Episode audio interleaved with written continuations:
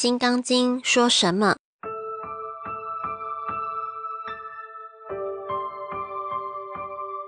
第四品，妙行无住分，第一等和次等，无所住，不住色，不住声香味，内处妙乐的菩萨，雁过长空。下篇，不住色。什么是色？色法在佛学里分为有表色、无表色、即为色、即迥色。有表色指世界上的光色，青、黄、蓝、白、黑，以及长短、高矮等，是可以表示出来的。就连我们地、水、火、风物质世界的东西，包括我们肉体，都可以表示出来。无表色是属于精神方面的，是抽象的，没有办法表示。譬如说，我们大家都晓得原子能，那个能是什么东西？老实讲，除了正式学物理科学的以外，一般人并不清楚。能的本身是空的，因为空，它的能力无比的大，甚至最后在科学仪器上都看不出来，只知道是这么一个东西。但却是无法表达的，称为无表色。即为色，等于现在讲原子、核子，微小到几乎看不见的程度，经有科学仪器还可以看得出来，故称为即为色。即迥色，远大的很，延伸到银河系统那一边的。包括了整个宇宙中间的这一些东西，称之为几种色。这些就是色法。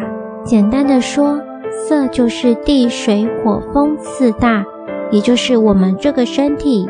所谓菩萨语法应无所住行于布施，是叫我们不要住在色相上布施，不要有对象的观念。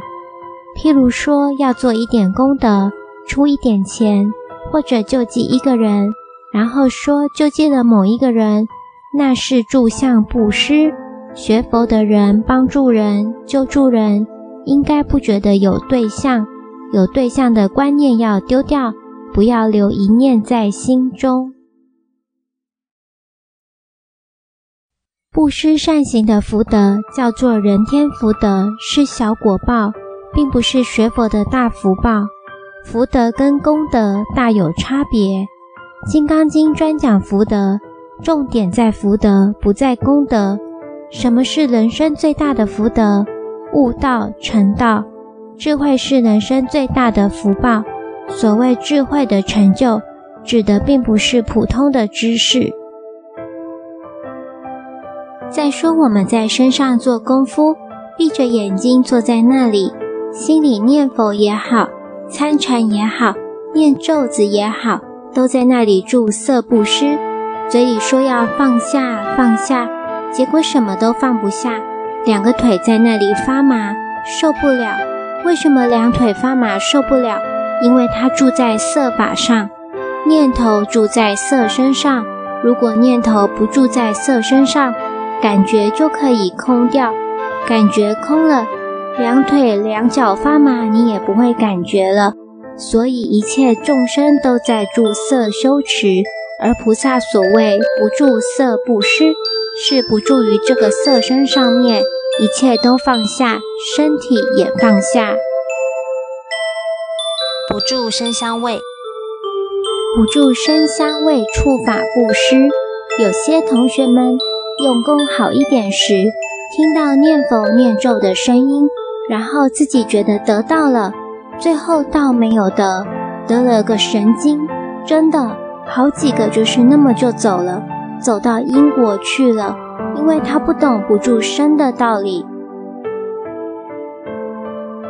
有些人打坐，在座好多同学都有经验，做得好的时候，突然一阵檀香味来了，其实并无檀香味，可是他的确闻到了。香味哪里来的？是你内在定静到了极点，人体内部清净光明就会发出香味来。实际上每个人都不臭的，真的健康的人，口意口水也都不臭的，只有另外一股人味。像《西游记》上说的，一闻就知道这里有人味，妖怪非要吃不可了。也像我们到猪栏一闻，就知道那里有猪味；狗窝里一闻，就知道那里有狗味。那些神仙到我们这个楼上一闻，哎呀，都是人味，受不了。这个经验我也有过，在高山顶上住了三年，一下来离都市还有五六里，就受不了那个人味了。其实我也是人呐，只因为在那个山顶四顾无人的地方住惯了，下来以后觉得人味扑鼻，受不了，要隔很久很久才能习惯。学医学的就晓得，人体内部并不脏，但是身体内部的东西一接触到外面的空气，与细菌一碰，马上就有味道了。当我们做得好，内部发出一种香的时候，如果自认功德无量，闻到菩萨的香味，那你就住香了，那就不对，要因无所住，赶快放下。内处妙乐的菩萨，香味处，这个处很重要。尤其在做有些用功的朋友，真做得好的时候，不愿下坐。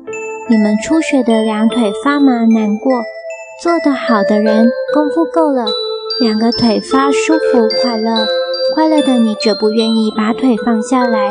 这叫菩萨内处妙乐，身体内在奇妙的接触。到从未有过的快乐。菩萨的戒律不准入这种定，因为单着这种禅定就不肯去度众生了。谁都愿意享受内处妙乐，哪个人还愿意跑来站在这里讲课啊？所以说，菩萨境界是内处妙乐，处是身体的感受。但是一个真正学大乘佛法的人。是不应该住于内处妙乐的境界，是要因无所住行于布施。法是意识境界，是属于观念、思想、精神方面。如果你心里还有个空空洞洞、清清净净，就已经落在法上。所以说，把身体外面的一切丢完、空完了，再把意识方面的也丢下了。这才叫做学佛，也就是不住色不施，不住声香味触法不施。佛说要这个样子才对。讲到这里，佛又叫了一声：“须菩提呀，我告诉你呀，你看这个老人家对弟子多亲切。他意思是说，孩子啊，下面我再给你讲。”雁过长空，须菩提，菩萨应如是布施，不住于相，何以故？若菩萨不住相布施，其福德不可思量。一个学大圣菩萨道的人，应该是这个样子来布施、来修行，应该不住相，一切现象不留，心中若留一点现象，已经不是学佛的境界了。我们拿中国的文学形容它。就是风来竹面，雁过长空，等于风吹过竹林子，竹林子唰唰唰唰，一阵响风过了，风绝对不停留在那个树叶子上，风早过去了。修行人的胸襟应该也是这样，又像天上的飞鸟，鸟在空中飞是绝对不留一点痕迹的。雁过长空，飞过去了就飞过去了。修行要有胸襟，要有这个境界，这叫做内部诗。苏东坡有一首名诗，也是由佛学里头来的：“人生到处知何似？应似飞鸿踏雪泥。雪上偶然留指爪，鸿飞哪复计东西？”他说：“人生一辈子像什么？”像下雪天那个鸟，在雪地上站了一下，留一个爪印，飞走了以后，雪又下来，把那个印子又盖住了。雪上偶然留一个爪印，那个鸟一飞了以后，早把东南西北一起跑掉了，那个爪印啊也就不留了。人生一辈子说要成家立业，子子孙孙，等到你两眼一闭，两手一张，鸿飞哪复计东西啊？什么都没有了。这是苏东坡的名句。也就是风来竹面雁过长空的道理，就是说菩萨因不住于相。年轻的同学要特别注意啊！最近我发现年轻的同学特别喜欢学佛修道，我都有些担心。我常常跟年轻的同学们谈：“你年纪轻轻，学这个干什么？”我这个话你不要难过，这有两重意义。首先，世界上什么都容易学，唯有学佛是最难最难的事。第二重意义啊，人生画虎不成反类犬，老虎没有画成，反化成了狗。学佛学不成，我不晓得你变成什么。所以呀，希望先把做人的道理完成，再来搞这个学佛的事。但是既然要学佛了，千万要注意不住于相四个字。一炷香，什么都学不成了。牟尼精舍成立宗旨，经由南海普陀山观世音菩萨大士亲自指点，是一门实际的修行法门，借由实际解决众生累劫累世因果业障问题，治因果病，而将佛法落实到家庭生活中，普渡慈航。牟尼精舍，我们不接受供养，不收钱，不推销。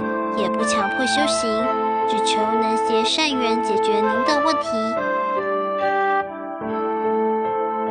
我们专解因果事件、因果问题，治因果病，无论婚姻、家庭、事业、家族、户籍、学业，欢迎有医生看到没医生，有神问到没神者，不妨一试。